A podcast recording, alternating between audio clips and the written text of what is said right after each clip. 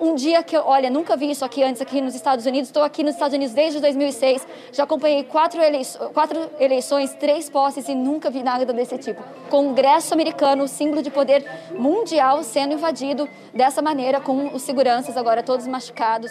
6 de janeiro de 2021. Um dia para não esquecer de vandalismo incitado pelo próprio presidente, inconformado com a derrota nas urnas.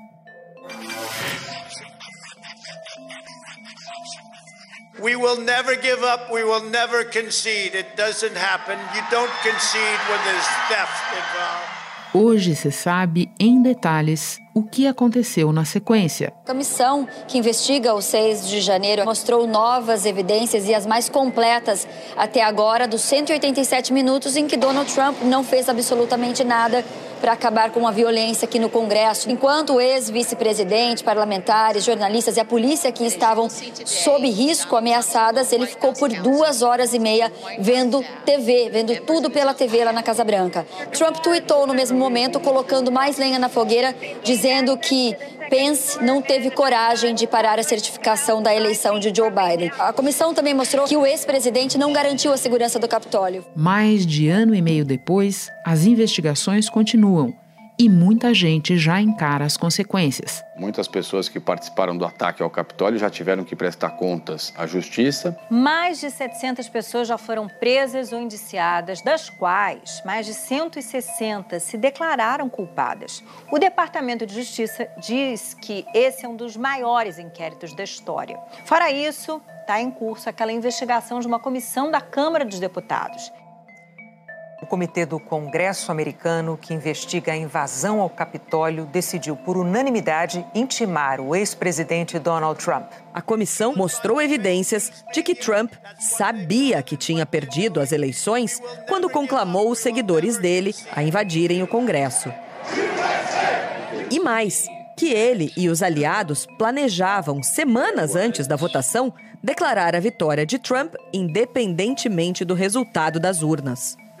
Em um áudio, o ex-estrategista da Casa Branca, Steve Bannon, disse que Trump iria simplesmente declarar vitória. Não significa que ele vai ter vencido, ele só vai dizer que venceu. Ambos, ex-presidente e ex-estrategista, sempre serviram de inspiração para Jair Bolsonaro e família. Em 2019, ele inclusive nomeou o Eduardo Bolsonaro, que é da família toda, o que tem mais conexão com Steve Bannon. Ele nomeou o Eduardo Bolsonaro como líder sul-americano desse movimento, que ele é líder internacional, um movimento de extrema-direita populista. Steve Bannon foi condenado a quatro meses de prisão e a pagar uma multa de 6.500 dólares por se recusar a cooperar com o comitê que investiga o ataque ao Capitólio. É, vamos recordar: é, Donald Trump é, passou o seu mandato inteiro colocando em dúvida o sistema eleitoral americano, aquele que o elegeu. Mais tarde, diante da certificação da vitória de Biden pelo colégio eleitoral, Bolso Trump chegou a ensaiar uma tentativa de confiscar as urnas é, desses estados nos quais perdeu é, e de chamar os militares a fazer isso. Desistiu disso porque o seu procurador-geral se recusou a cumprir esse papel. O que Bolsonaro faz é copiar e tentar adaptar às condições brasileiras o mesmo roteiro de Donald Trump. To the people of Brazil, you have a great opportunity to re-elect a fantastic leader, a fantastic man, one of the great presidents of any country in the world. Como seu guru em 2020, o presidente brasileiro não gostou do resultado da eleição de domingo. E seu silêncio nos dois dias que se seguiram funcionou como estímulo à desordem. Manifestantes queimaram pneus. Motoristas subiram na calçada e no canteiro central para fugir do bloqueio. Em outro trecho, outra barreira. O corpo de bombeiros foi chamado para apagar o fogo. Só depois que a pista foi lavada e recebeu serragem é que o trânsito foi liberado. Em muitos pontos, a Polícia Rodoviária Federal apareceu horas depois do início dos protestos e ficou só acompanhando antes de iniciar as negociações. Bom, ainda como consequência das paralisações, hospitais estão cancelando cirurgias e a entrega de vacinas também está prejudicada. Médicos do SAMU foram acionados para atender uma gestante. De acordo com o médico, ela estava tentando chegar no hospital, mas não conseguiu passar pelos bloqueios. Na rodovia Anguera, ali na altura um pouquinho pouquinho antes da entrada do Matão. Comecei a ver os carros à frente ali sinalizando com pisca-alerta. Passado alguns minutos ali de espera de agonia, meu pai começou a passar mal. Um vídeo postado em redes sociais mostra um agente da Polícia Rodoviária Federal cortando uma grade de proteção na rodovia que dá acesso ao Aeroporto Internacional de São Paulo, em Guarulhos. 25 voos que sairiam do aeroporto foram cancelados. No terminal rodoviário do Tietê, um dos maiores da América Latina, 880 ônibus foram cancelados. A Confederação Nacional da Indústria, CNI, alertou para o iminente risco de desabastecimento e falta de combustíveis caso as rodovias não sejam rapidamente desbloqueadas. O vice-presidente da Associação Brasileira de Supermercados diz que já há falta de produtos. Quando finalmente se manifestou, abriu o curto pronunciamento com um afago nos baderneiros depois de 45 horas de silêncio, o presidente Jair Bolsonaro falou sobre o resultado das eleições. Os atuais movimentos populares são fruto de indignação e sentimento de injustiça de como se deu o processo eleitoral. As manifestações pacíficas sempre serão bem-vindas. Mas o cheiro de queimado ficou forte demais e veio então outra mensagem. Os protestos, as manifestações são muito bem-vindas. O fechamento de rodovias pelo Brasil prejudica o direito de vida das pessoas. Está lá a nossa Constituição. E nós sempre tivemos, dentro dessas quatro linhas, o apelo que eu faço a você: desobstrua as rodovias, protestem de outra forma em outros locais, que isso é muito bem-vindo. Não, porém, sem um incentivo final. Outras manifestações se estão fazendo pelo Brasil todo, em praças, Faz parte, repito, do jogo democrático. Fique à vontade. Da redação do G1, eu sou Renata Loprete e o assunto hoje é Bolsonaro seguindo os passos de Trump. Uma conversa com Guilherme Casarões, professor da Fundação Getúlio Vargas e coordenador do Observatório da Extrema-Direita. Sexta-feira, 4 de novembro. Guilherme, como mostram os áudios de abertura deste episódio, é inevitável comparar a batata quente que os arruaceiros das estradas representam para o Bolsonaro e o que foram os depredadores do Congresso americano para Donald Trump. As semelhanças são visíveis, as diferenças é que eu te peço para explicar. Bom, Renato, acho que a diferença principal entre a baderna no Brasil e a baderna nos Estados Unidos é que aqui você tem um ímpeto golpista que é muito mais presente, é, tanto ao longo do governo Bolsonaro, quanto na retórica do presidente e na retórica dos próprios apoiadores. Os manifestantes pedem uma intervenção militar, o que é inconstitucional, e contestam o resultado das eleições de domingo, que é legítimo e já foi reconhecido por autoridades dos três poderes. A gente vê que essa baderna que estávamos esperando de alguma maneira depois das eleições, ela já vinha sendo preparada desde o início do mandato do presidente Bolsonaro, seja com alegações de fraude, seja com apologias golpistas, às vezes ostensivas, às vezes meio tácitas, né, os apitos de cachorro da extrema-direita que a gente via aqui e ali. Um discurso sob inspiração nazista, perplexidade e revolta no Brasil e no mundo. A arte brasileira da próxima década será heróica e será nacional. Será dotada de grande capacidade de envolvimento emocional e será igualmente imperativa. Ele usou os dedos para formar as letras W e P, White Power, poder, poder branco. Em depoimento, disse que estava ajeitando a lapela, mas a perícia concluiu que Felipe Martins nem chegou a segurar o terno. E a gente já teve dois momentos, o 7 de setembro do ano passado e o desse ano, que de alguma forma também nos colocaram diante desse cenário de apreensão de uma ruptura democrática. No caso dos Estados Unidos, é, o Trump falou de fraude eleitoral, ele contestou o resultado, os apoiadores estavam ali muito mobilizados, mas não havia a, a mesma condição institucional para se falar em golpe no sentido estrito da palavra. E aqui a nossa imprensa, a academia, quem estuda extrema-direita, como é o nosso caso, que acompanha o que está acontecendo, a gente já estava apreensivo que algo poderia acontecer e, efetivamente, os bloqueios das estradas e o tipo de protestos que foram feitos logo depois das eleições mostra claramente que havia de fato um ímpeto golpista que de alguma maneira está sendo contido, está arrefecendo gradativamente. Por causa dos bloqueios ilegais nas rodovias federais, mais de 4 mil pessoas foram multadas e outras 37 foram presas. Mas que foi insuflado, inclusive, entre outras coisas, pelo silêncio do presidente Bolsonaro logo depois do resultado das eleições. Nós vamos falar mais disso, mas é, antes um outro ponto. Na quarta-feira, o Procurador-Geral de Justiça de São Paulo apontou evidências do envolvimento de empresários nos atos ilegais nas estradas e listou os crimes em pauta. Nos Estados Unidos, você sabe, muita gente foi para a cadeia por causa do 6 de janeiro. Donald Trump está é, bastante solto e com margem de manobra, essa é uma outra história, mas muita gente está pagando por aquilo. Isso ajuda a explicar, Guilherme, o rápido desembarque dos políticos e mesmo de setores do dinheiro que apoiaram Bolsonaro na campanha, desembarque dessa aventura aqui?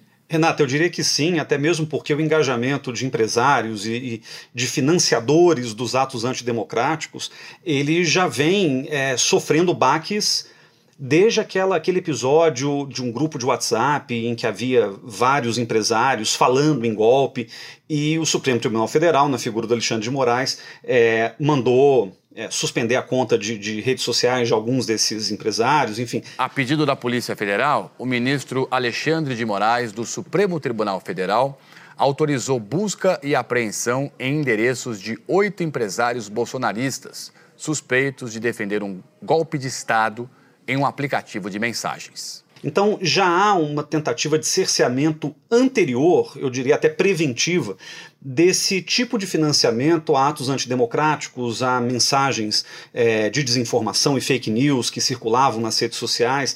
Então, é, o desembarque ele foi rápido porque a pressão já vinha sendo colocada de maneira muito sistemática há algum tempo, alguns meses pelo menos. Né? Desde as primeiras é, é, declarações de que poderia haver uma estrutura empresarial financiando fake news nas redes sociais, desde 2018, já havia essa preocupação muito clara por parte das autoridades eleitorais e judiciárias do Brasil.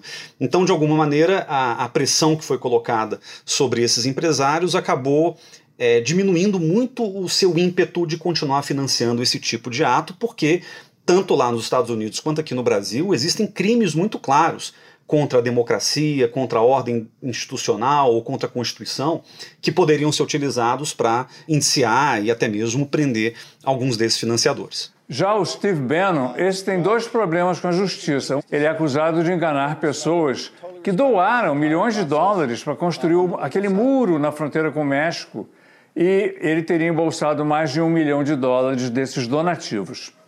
Ele ainda pode ser condenado até 15 anos de prisão nesse processo. Espera só um instante que eu já retomo a conversa com o Guilherme Casarões. Com o C6 Bank, você está no topo da experiência que um banco pode te oferecer.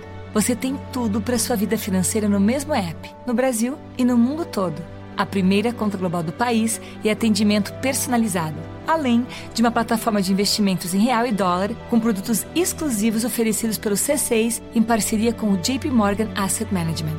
Quer aproveitar hoje o que os outros bancos só vão oferecer amanhã? Conheça o C6 Bank. Tá esperando o quê? C6 Bank. Você mencionava há pouco o questionamento do Trump dos resultados eleitorais que se arrastou pela transição inteira. Ao contrário do que se viu nos Estados Unidos, aqui, apesar das ameaças prévias do Bolsonaro, não houve praticamente margem para contestar o límpido resultado das urnas. Portanto, nos Estados Unidos, a contestação veio antes da baderna. Aqui nós fomos direto para o agito. Como é que você explica essa diferença? Renato, nos Estados Unidos a contestação veio antes, durante e depois do processo eleitoral. E acabou de sair mais um tweet na rede social dele também falando sobre isso. Três palavras: stop the count. Parem a contagem. We were getting ready to win this election. Frankly, we did win this election. Porque o processo lá é realmente muito longo, né? Se a gente pensa que, por exemplo, por causa da pandemia, a eleição nos Estados Unidos foi em novembro de 2020. Por causa da pandemia, você teve um processo antecipado de votação em alguns estados que envolveu inclusive votação por correio. Esse já foi um primeiro problema que o Trump apontava que poderia gerar fraudes eleitorais. Ele já foi cantando a fraude desde o primeiro momento em que as justiças estaduais passaram a autorizar essa modalidade de voto nos Estados Unidos.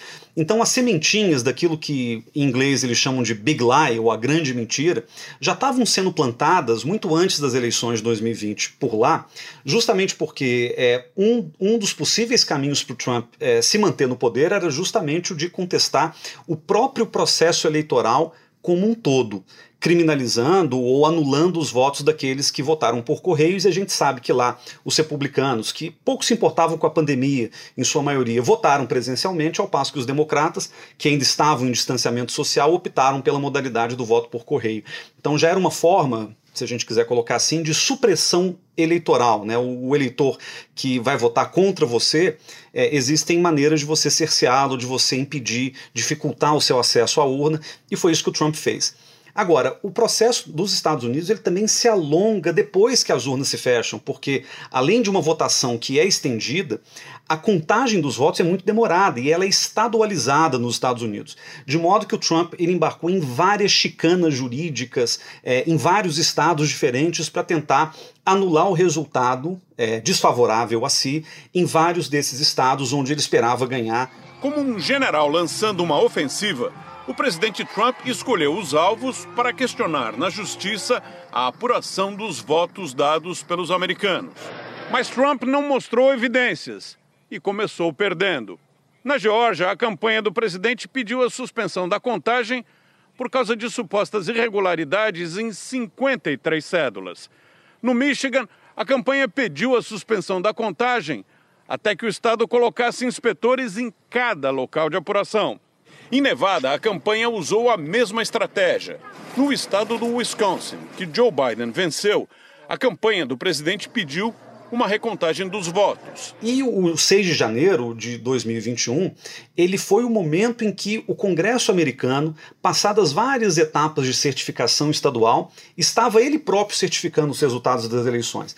Mas veja, a eleição aconteceu no começo de novembro de 2020 e o Congresso só vai acatar os resultados eleitorais no dia 6 de janeiro, ou seja, são quase dois meses separando esses dois processos. No caso do Brasil, não há muita margem para isso, porque as eleições aconteceram até às 5 horas da tarde do domingo e à noite daquele domingo, por volta das 8 e meia, a gente já tinha o resultado contabilizado, ou seja, muito pouco tempo entre a contagem e a divulgação dos resultados dá pouca margem para que é, qualquer um conteste de maneira muito frontal o resultado das eleições. Por isso que a gente começou a fazer a contestação antes, né? O Bolsonaro falando de rádios que não veicularam de maneira adequada seus jingles.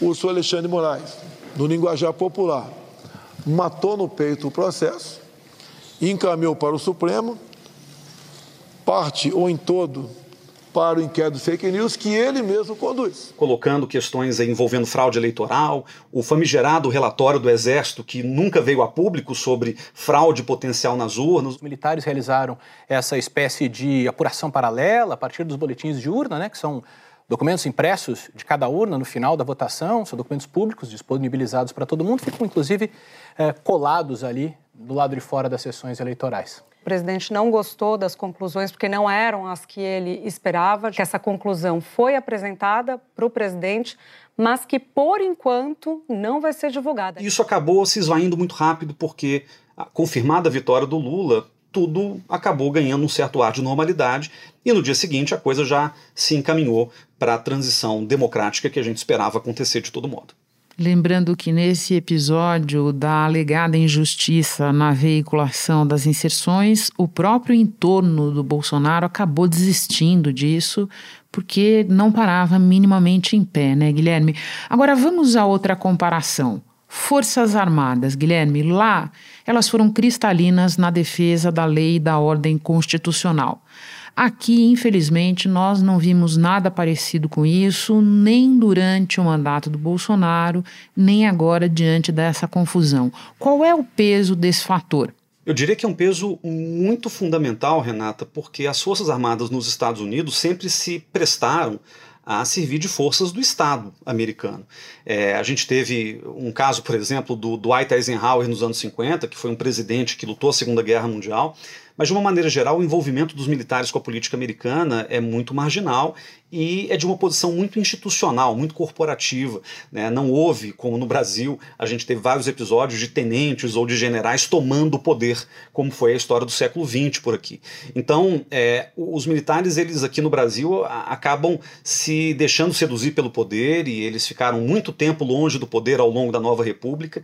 E o presidente Bolsonaro foi, foi aquele que autorizou os militares a, de certa forma, voltarem ao poder, ao centro do poder executivo federal. Segundo o tribunal, de 2018 para cá, o número de militares em cargos civis aumentou 122%.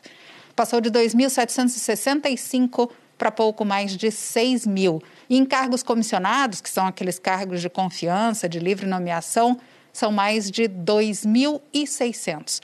Trocamos hoje dois ministros, né? ficou completamente militarizado o meu terceiro andar, são quatro generais ministros agora.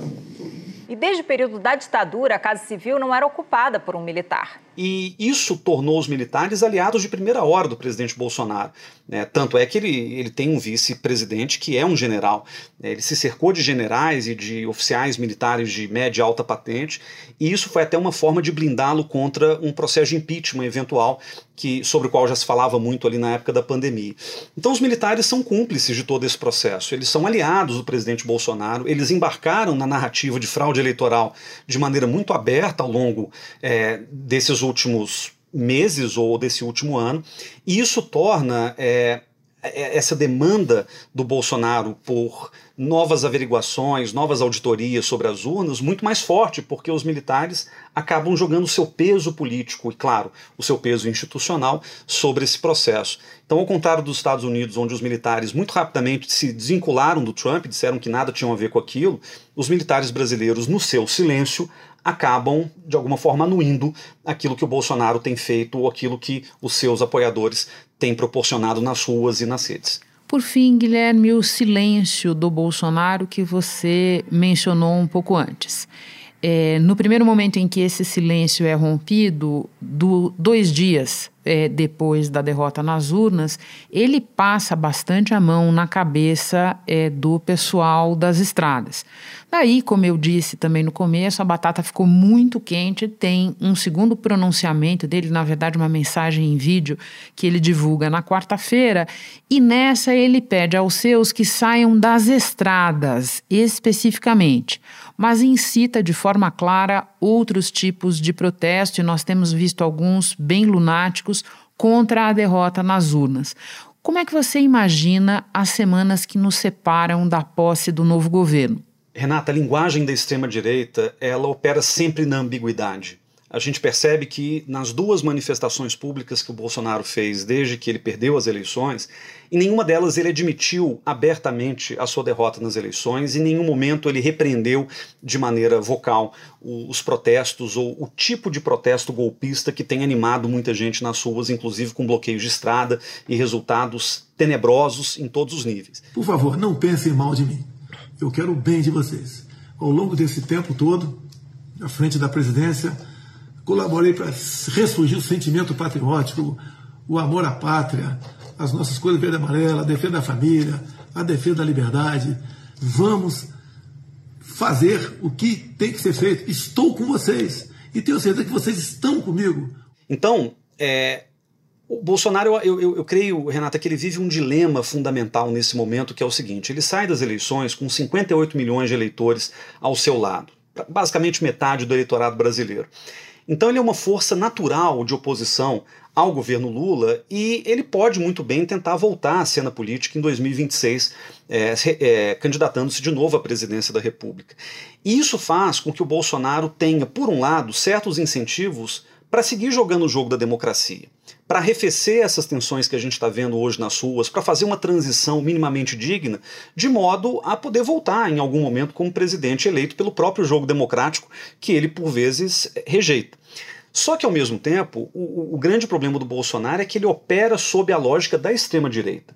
E a lógica da extrema-direita envolve uma permanente mobilização da base e uma permanente radicalização do discurso. Ou seja, se ele aceita o resultado das eleições, se ele reconhece a vitória do presidente Lula, ele corre o risco de desmobilizar essas bases que são, ao fim e ao cabo, o seu apoio fundamental para um eventual retorno ao poder. Então é nesse dilema que o silêncio se coloca. Né? É nesse dilema, inclusive, que essa ambiguidade das falas do Bolsonaro, muito pontuais, muito lacônicas, se colocam também.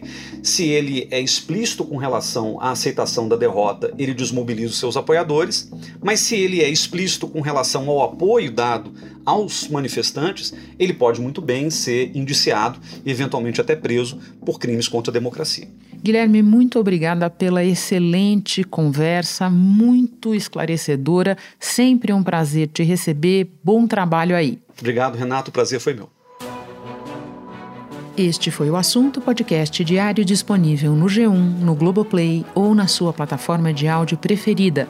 Vale a pena seguir o podcast na Amazon ou no Spotify, assinar no Apple Podcasts, se inscrever no Google Podcasts ou no Castbox e favoritar na Deezer. Assim você recebe uma notificação sempre que tiver novo episódio. Comigo na equipe do assunto estão Mônica Mariotti, Isabel Seta, Tiago Aguiar, Lorena Lara, Gabriel de Campos, Luiz Felipe Silva, Tiago Kazuroski e Eto Kleiter. Eu sou Renata Loprete e fico por aqui. Até o próximo assunto.